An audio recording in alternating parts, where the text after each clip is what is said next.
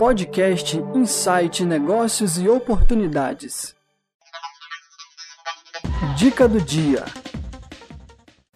Vagas de estágio para técnico em administração em Vila Velha. Benefício para o estagiário: Bolsa Auxílio mais Vale Alimentação mais Vale Transporte.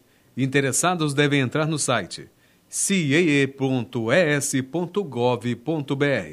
Estágio para técnico em logística na Serra. Benefício para o estagiário: Bolsa Auxílio mais Vale Alimentação mais Vale Transporte. Interessados devem entrar no site ciee-es.gov.br. Vagas de emprego para técnico em informática em Vitória. Interessados devem enviar currículo para talento.resulte@gmail.com. Analista de Infra Júnior, currículo para oportunidades arroba clinux.com.br. Eventos: Bazar Solidário da APAI, dia 10 de dezembro, de 9 às 11 da manhã e de 1 às 3 da tarde, na sede da APAI em Vila Velha, perto do terminal rodoviário. Esse podcast é uma realização da Insight Incubadora em parceria com alunos de rádio e TV. José Carlos Begarmin, diretor da marca Conic, obrigado pela sua presença e seja bem-vindo ao podcast Insight Negócios de Oportunidade. Olá, meu caro Nelson. É uma honra e um prazer enorme Que bom. estar aqui novamente com vocês para falar é, do nosso setor, o setor do vestuário. Que bom, a honra é nossa. É, o que significa Conic? Todo mundo me pede para perguntar isso. O que, que essa palavra significa e como é que ela surgiu? Na verdade, o nome, né, para explicar melhor, originalmente ele é com I, não teria aquele Y ali. Ah, sim, sim. E o I, ele é um pônei, é um cavalo pequeno. Porque as primeiras roupinhas que eu fiz para vender em- por representante para multimarcas aqui da região Uhum. eram roupa de criança. Depois, logo, imediatamente, eu reformulei para a nossa linha de produtos que é hoje. E a minha história, na verdade, ela sempre foi uma história de comerciário. Eu entrei eh, no comércio com 15 anos, trabalhei numa empresa há 35 anos, com 50 anos já estava um empregado velho, a empresa tinha passado por sucessão, aí não, não batia muito com a, No ramo do vestuário. direção, No ramo do vestuário. de moda. E daí eh, eu falei, bom, tá na hora de começar meu próprio negócio. Uhum. E isso já tem aí vinte e poucos anos, sem um grande projeto, apenas continuei o que eu sabia fazer, que era o mercado da moda. E eu escolhi eh, essa linha de produtos masculino jovem, depois dessa, desse início de roupa de criança, porque estávamos ali na década de 90 e Uhum. poucos, é, mercado se abrindo, né, abrindo aqui muitos cursos noturnos, faculdade, a juventude começando a se movimentar, os homens começando a ficar mais moderno e era menos risco trabalhar com masculino. Mais Sim. fácil também para o meu momento. E daí, então, eu comecei a fazer minhas pequenas coleções, vender para lojas de multimarca para o Brasil. Na sequência disso, eu fui abrindo minhas próprias lojas, que na verdade era o que eu sabia sempre fazer, é, é, é, operar lojas. E, e isso na Grande Vitória ou isso veio do interior para cá? Quando eu comecei, comecei muito pequenininho, não tinha recurso, né? E eu fui gradualmente, né, reposicionando o nosso negócio. Inicialmente, era a lojinha lá onde tinha a fábrica, inicialmente lá em Vitória, em Tabuazeiro, depois lá é, no outro bairrozinho lá de Serra, depois Itacibá, bem na periferia. Na medida que eu fui ganhando corpo, melhorando o negócio, estruturando melhor toda, toda a produção e, e- e ganhando capacidade financeira, então eu fui reposicionando, isso já passou por umas três, quatro é, reposição do nosso próprio Nossa. negócio. E a vida, vida que segue. Quantas, quantas lojas Conic tem hoje? Hoje nós temos 25 lojas No Espírito Santo? no Espírito Santo. Uhum. Nós temos uma pequena operação em Minas Gerais, uma modelagem de franquia, que é mais ou menos um teste que a gente faz, mas fundamentalmente nós estamos aqui no Espírito Santo. É, grande parte do nosso negócio é aqui na Grande Vitória. uhum. principais cidades aqui do Espírito Santo. Que bom, Benjamin. É, Benjamin, é, se tratando de negócio e oportunidade, a gente não pode deixar de falar sobre a pandemia. É, qual foi o impacto da pandemia no ramo do vestuário? Inicialmente nós podemos dizer assim, toda a cadeia do vestuário entrou em pânico. Uhum. De uma hora para outra, o Brasil inteiro cancelou os pedidos daqueles que vendem para multimarcas e quem tem suas lojas próprias, lojas fecharam. Nossa. Nós nos deparamos com 240 pessoas em casa sem saber o que queria acontecer. Foi assim semanas muito difíceis, mas depois entrar, começou a entrar os programas do governo estadual, que aqui foi muito importante, é, acesso a créditos mais fácil. O governo federal entrou pagando os salários e nós conseguimos ultrapassar aquele período. Quando a gente abriu, a partir do, do mês de outubro, mais ou menos do ano passado, o varejo já, já eh, respondeu bem. Nós não tivemos já um bom ah, que bom. Abrimos esse ano, tivemos aí um tropeço pelo mês de março, mas já de maio para frente, aí do Dia das Mães, Dia do Namorado, é, nós já começamos a operar em nível de 2019. Então, felizmente, ainda não estamos vendo uma euforia, ainda há preocupações com os nossos negócios, com o cenário futuro, que a economia não está bem consolidada, está aí com muito desemprego, uhum. renda caindo, é, inflação. Isso, de certa maneira, preocupa, mas nós podemos dizer assim, daquilo que imaginava que poderia ser é, lá no centro da pandemia no meio do ano passado, nós podemos assim nos dar por satisfeito que conseguimos superar. Sim. Já caminhamos para uma estabilidade aí no futuro. E em relação a isso, é, houve uma mudança de pensamento do, do empresariado para o consumidor e também houve também um uma mudança de, de, de pensamento do consumidor para o mercado.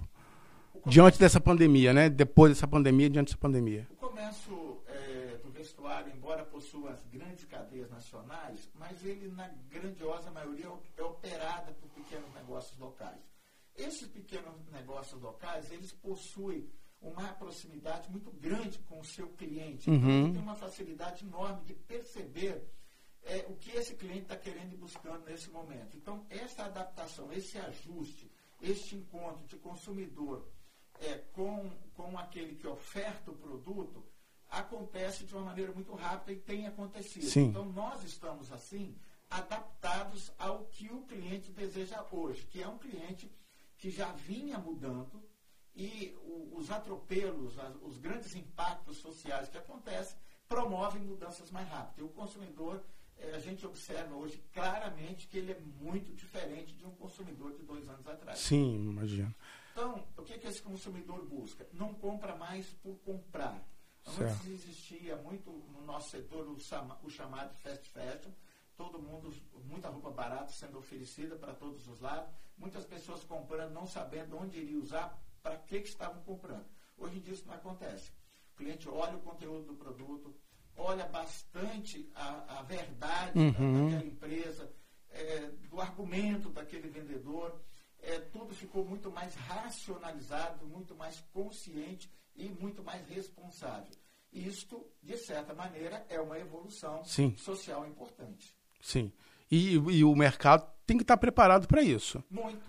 Não só, houve aí, por causa da crise da indústria, crise no varejo, houve também um, um, um grande ajuste aí entre a indústria e o varejo de conseguir é, colocar para o mercado produtos com qualidade é, é, é, é referenciada, com ótima qualidade, uhum. sem é, cair numa ideia de qualquer preço que o cliente paga por, hum, por qualquer correto. preço, de qualquer maneira. Tanto é que as grandes grifes nacionais, elas estão assim com mais dificuldade do que o comércio local. Por quê? Porque elas precisam de muito preço porque vendem alto conceito. Então, os clientes que no momento desse estão olhando mais conteúdo do, do produto do que exibição do produto, é, as pessoas querem aquilo que fica, que fica bem, que é legal, uhum. que a empresa tem um compromisso aí é, com a sociedade local, então acaba que é, o comércio local, as marcas locais, estão performando, desempenhando muito bem, até com mais facilidade do que as grandes marcas nacionais. Uhum. Até porque elas são muito mais adaptadas Né? Ela Certo. consegue entregar ao cliente é, dentro da expectativa real da, daquela comunidade, daquele grupo. Né? Haja visto os produtos com identidade capixaba. O produto capixaba é, é, é, tem um destaque enorme aí. Antigamente a gente precisava falar que o produto veio do Rio ou que veio não sei de onde para o cliente É, comprar. verdade, verdade. O, o produto daqui era descriminalizado. Hoje não, ele é desejado. Que legal. Agora, é, eu acho que essa mudança ela passa por todos os pontos de, um, de uma indústria de moda. A costureira, o, né, a- e até o processo de criação faz com que isso possa é, ser voltado para essa nova, esse novo normal que dizem aí, né? bate na cultura da empresa. Ela Uhum. precisa, de fato, é, é, é, se reposicionar, se remodernizar, ser ágil. Infelizmente, quem opera o setor da moda, ele é acostumado com mudanças rápidas. Porque uma Ah, produção correto. nossa, quando ela começa a ganhar um fluxo de produção é, facilitado, que todo mundo está muito habituado com aquele modelo, com aquela estampa, nós já estamos na hora sempre de tirar ela do processo para pôr Aham. uma nova. Aham. Então, nós somos muito rápidos e acostumados à, à mudança. E é um mercado muito operado por mulheres, pelo, pelo feminino, que tem uma sensibilidade e uma capacidade enorme eh, de adaptação. Olha, hein? Então, é, eu diria que nós, apesar de tudo que vivemos, nós estamos vivendo um momento é, muito interessante e com muitas possibilidades futuras. Quando a gente imaginava que tudo ia ser muito seriado, quando a gente imaginava que tudo muito, ia ser muito impessoal, muito distante, muito escalado, ao contrário, nós voltamos para as essências, para originalidade, para o próximo, né? para esta vida é, é mais é, dos, dos, dos, dos relacionados pela comunidade, pelos grupos. Então, eu acho que é um ganho enorme é, para os pequenos neste momento. Que bom. É, enquanto no, no passado ou se imaginava que ele ia precisar é, de uma grande plataforma ou de uma grande vitrine num, num- endereço espetacular, ou precisaria veicular numa grande revista ou numa televisão de moda, quase que in- inacessível para o pequeno pelo custo, hoje não. Com as redes sociais, é, ele consegue chegar ao consumidor é, daqui, de próximo do Brasil e do mundo. Uhum. Então, a- as possibilidades para o pequeno é, cresceram muito. Agora, é claro e evidente, ele precisa encontrar, de fato, o que, o que lhe diz respeito, que, que é da sua essência. O que ele vende, né? E para quem ele vende, né? Exatamente, ele descobrir é, dentro desse mundo todo nichado, porque essa é uma outra grande vantagem. Nós temos, o mercado está super nichado. Sim, sim, Nada é sim. muito agrupado, nada é muito empacotado, tudo é muito customizado, tudo é Sim. muito fracionado, tudo é muito múltiplo.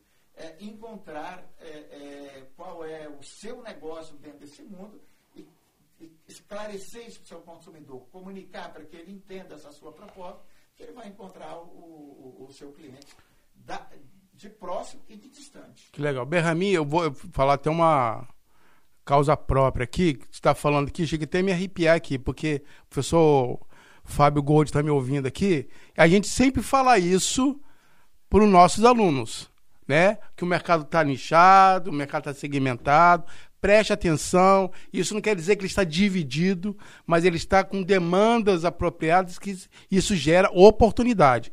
É por aí, né? É, é como eu disse, é, você precisa ser claro na sua proposta. Sim.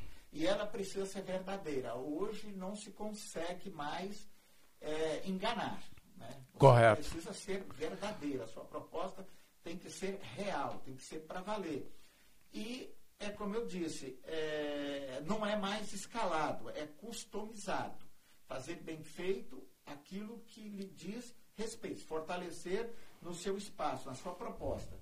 É, nada é muito só produto, produto, produto. Você tem que pensar primeiro nas pessoas. Correto. Ah, eu vou fazer um produto, eu vou vender o produto. Não, pensa primeiro nas pessoas. Começa das pessoas e não comece do produto. Essa é uma, é- é- é- isso é, não é muito percebido.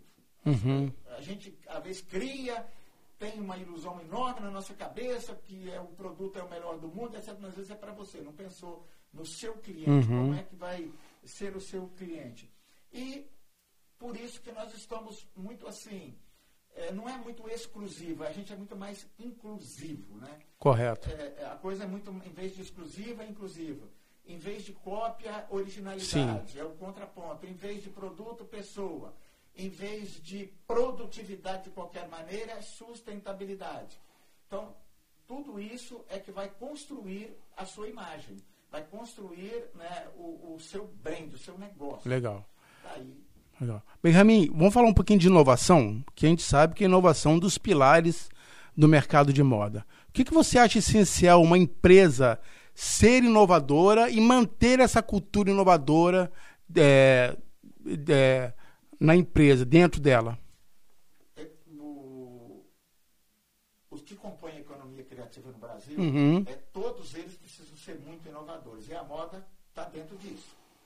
Então, é, a cultura da, da, da, da, inovação ela precisa estar incorporada à cultura da empresa. É, você não, se po não pode se dar o luxo de ficar satisfeito com o seu produto hoje. Olha, eu fiz, eu acabei, Correto. ele está perfeito, agora eu vou produzir. Se você for lento nisso, na hora que você produzir, já passou. Correto. Porque a gente tem que associar é, a, a, a inovação, mas com a velocidade que ela precisa ter.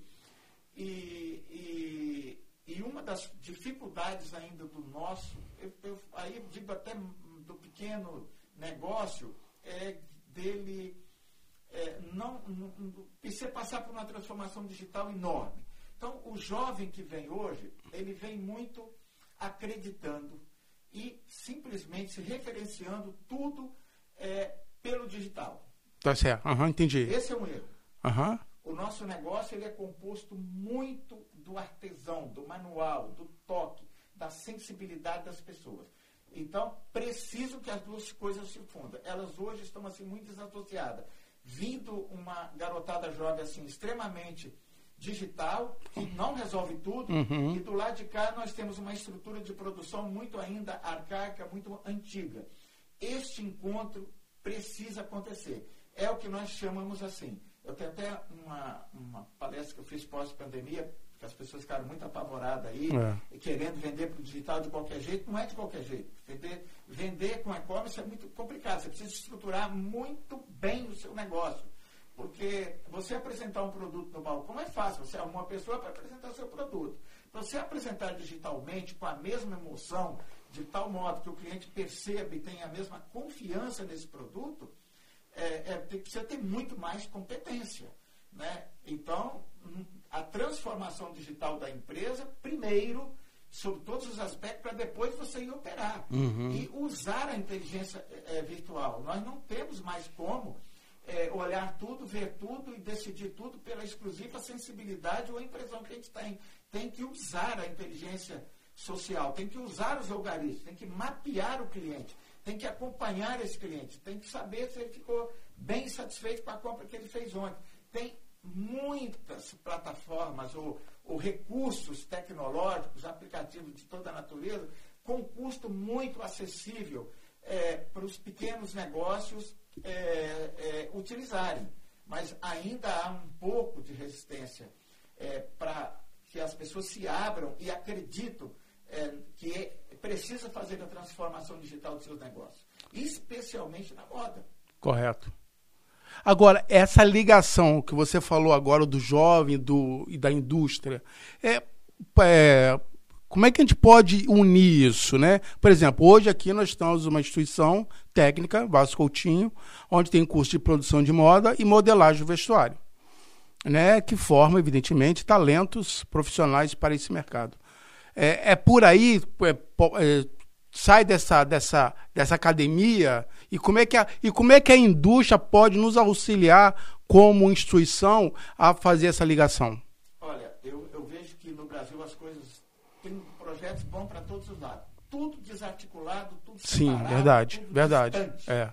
Né? Diferente do que a gente vê é, na Europa. Fui é, numa feira na Alemanha, fiquei encantado como é que a feira era internacional mas como é que as indústrias locais estavam envolvidas no evento.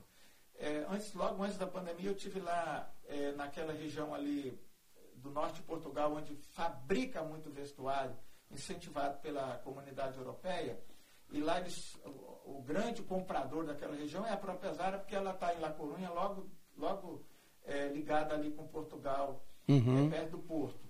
E, e a faculdade que tem lá de moda, inclusive tinha brasileiras lá, eu encontrei duas brasileiras Olha. no evento, que a gente lidava com elas aqui no Vitória Moda e tudo, é muito satisfeito, muito feliz.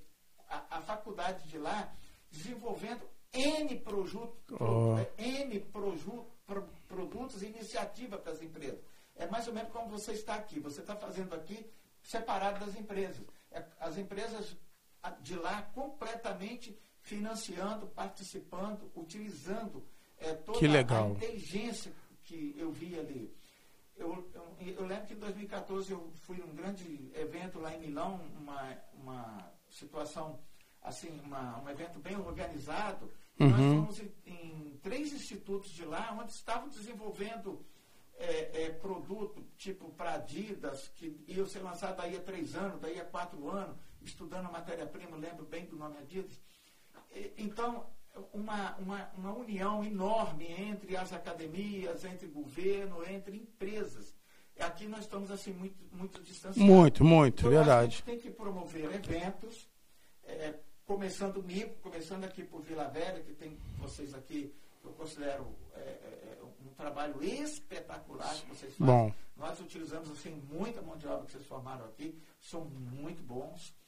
E, e eu acho para a gente começar a fazer esse trabalho. Eu até disse para vocês antes, a Quant criou um, um, um galpão está completamente instalado de mil metros, que agora vai equipar, espero que até junho do ano que vem a gente faz, onde nós vamos ter lá o nosso estúdio é, de produção de conteúdos para nossas redes uhum. sociais. Nós vamos ter uma loja modelo para treinamento de legal, muito jóia. merchandising. Nós vamos ter nossa loja virtual lá dentro. Vamos ter um pequeno um pequeno é, é, auditório, enfim, um, o nosso designer vai para lá. Enfim, eu acho que é uma oportunidade para a gente começar. Com certeza, com certeza. Aqui na Glória se faz muita coisa boa, muita coisa interessante, mas assim, poderia estar usando mais uhum. a, as estruturas que nós temos de faculdade e, e, e principalmente vocês. É, é, é, uma necessidade que a gente sente como professor para realmente estar tá botando isso em prática, né? É, eu acho que a academia e o mercado não pode viver mais separado do jeito que está. Acabou, acabou. Eu acho que acabou. Ou a gente junta ou a gente vai ficar perdido, continuando. É, é, você... não, não, vai ter essa energia, vai ser um É, exatamente. De recursos, exatamente. De inteligências e pessoas, porque desarticulado. Essa articulação, nós ainda estamos muito longe do que a gente vê em alguns.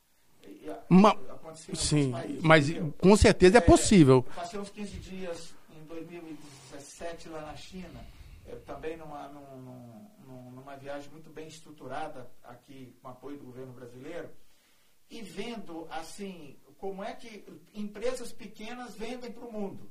Mas por quê? Porque juntam 10 para fazer a mesma ah. coisa. Juntam 10, se completam, se fundem. Aqui a gente não conhece o vizinho. É verdade. A gente é meio que concorrente, um quer saber. Ou você tem a raiva do vizinho, né? O outro faz e tal, lá não. Eu fiz assim, como é que né, 10 empresas pequenas tornam, tornam uma grande com capacidade de, de mandar produto aqui para o Brasil, por exemplo. Entendeu? Certo. É, eu acho que é, é, um, é um sonho que é, é possível e muito possível. É muito possível. É, pode dar um trabalhinho no começo aí, porque a gente não está acostumado, mas a gente vai se engajando com isso aí, porque não é possível. Dando os primeiros passos. Lógico, lógico. Parceria, fazer a segunda, Sim, é verdade, com certeza. Porque a gente é muito meio de manada. Quando tiver cinco, já, aí já vai todo mundo. É, é verdade. Aí quando o outro vê que deu certo e quer também, né? Eu acho que é por aí. Por aí. Quais são os desafios atuais que para abrir um negócio em moda hoje, Benjamin? Bom, eu acho que o desafio é quase assim sempre como sempre existiu a primeira coisa, quem vai abrir um primeiro negócio não, não vai fazer grandes pesquisas, não vai fazer aprofundamento técnico, porque não é, não é assim. Mas dá para perceber assim, como é, qual é a minha capacidade de, de recurso, de investimento, qual é, é a minha vocação natural dentro daquilo que tem mercado. Estudar um pouco a carência desse mercado, definir ali o que se vai fazer.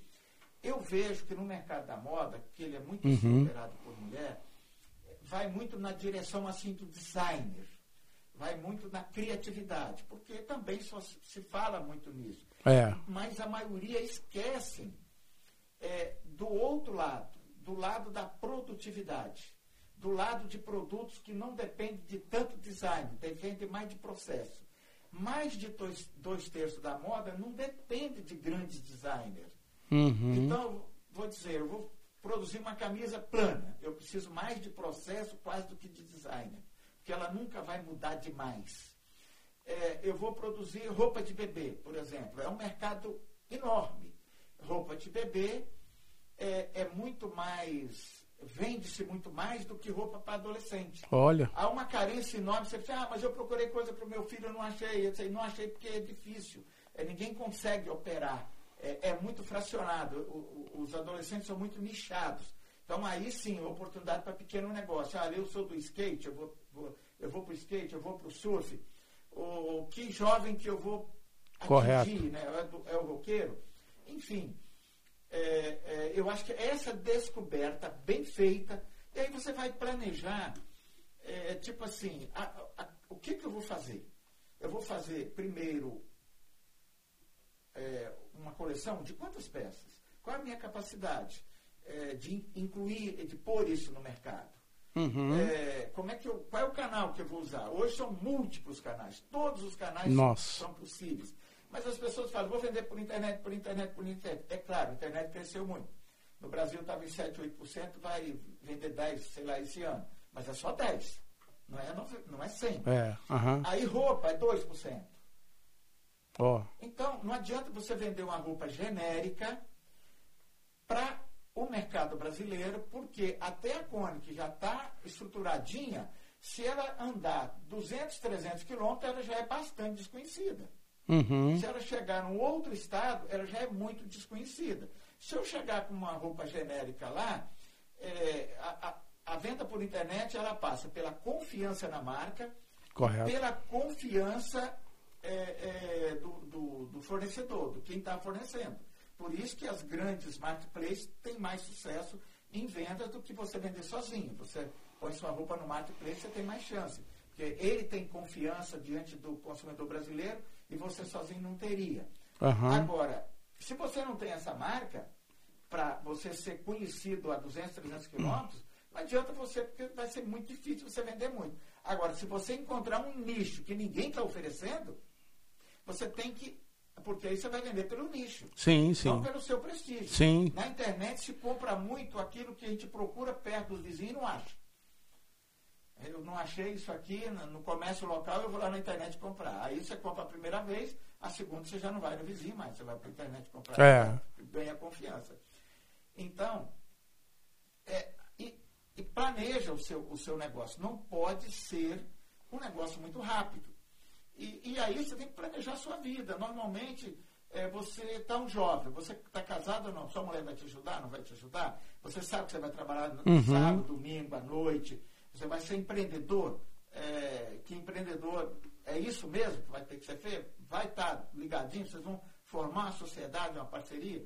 Vê que estou falando de coisa até assim, completamente fora do empreendedorismo.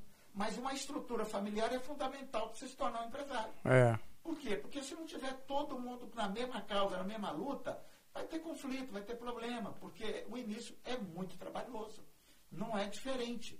É, é, é, assim e sempre foi assim. Você tem que fazer renúncias. Entendeu? Não uhum. tem jeito, tem que fazer renúncia. Eu tenho uma história, quando eu tinha 7, 8 de idade, eu fui numa vila com a minha irmã e lá tinha instalado lá uma fabricaçãozinha de picolé. Criança da roça, o que mais queria era gelo naquela época. É, nós não tínhamos dinheiro para comprar picolé. A minha, a minha mãe falou assim, na próxima vez que vocês forem, é, você leva um frango para vender. Eu comecei a engordar o frango, quando chegou na hora de, de vender o frango, eu falei, gente, eu vou ficar sem o frango, eu vou perder tudo que eu tenho. Eu propus minha mãe trocar por uma galinha. Aí eu adiei meu picolé por seis meses para ter um monte de galinha.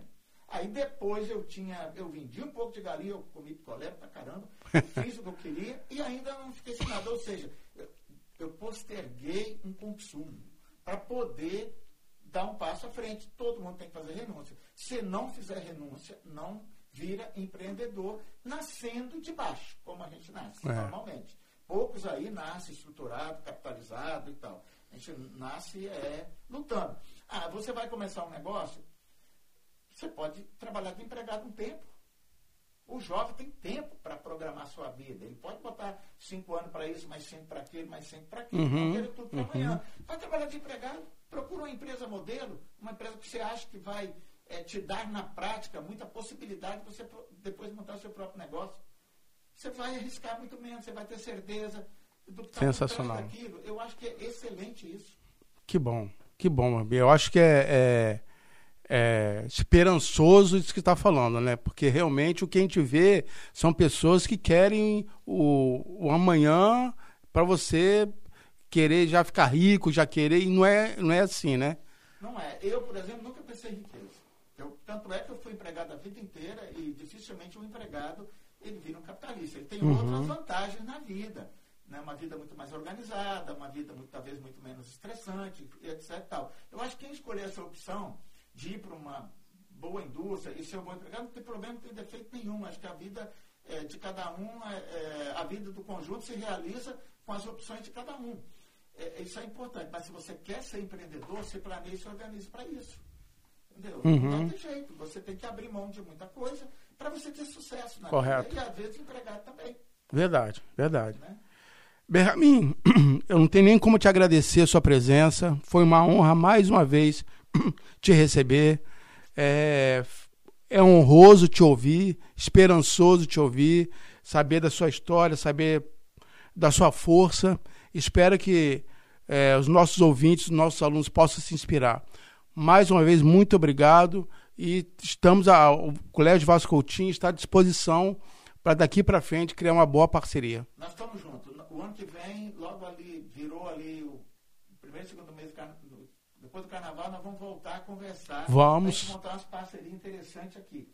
E vamos começar esse trabalho da gente juntar a empresa uhum. com as academias e desenvolver aqui o nosso setor. Legal. Porque moda tem oportunidade no Brasil. Nós estamos produzindo apenas dois terços do nosso consumo. E cada vez mais eh, os operadores nacionais da moda não querem trazer produtos de fora por causa da logística, porque foi, tudo ficou muito encarecido e preferem comprar local. Então, eu acho que se a gente é, se organizar aqui, se estruturar, Legal. o Espírito Santo continuará sendo um grande endereço de desenvolvimento é, de moda aqui para o Brasil. Que bom. Estamos vivendo um momento bom e vai melhorar de agora para frente. Ótimo. O nosso setor. Jóia. Benjamin, mais uma vez, muito obrigado.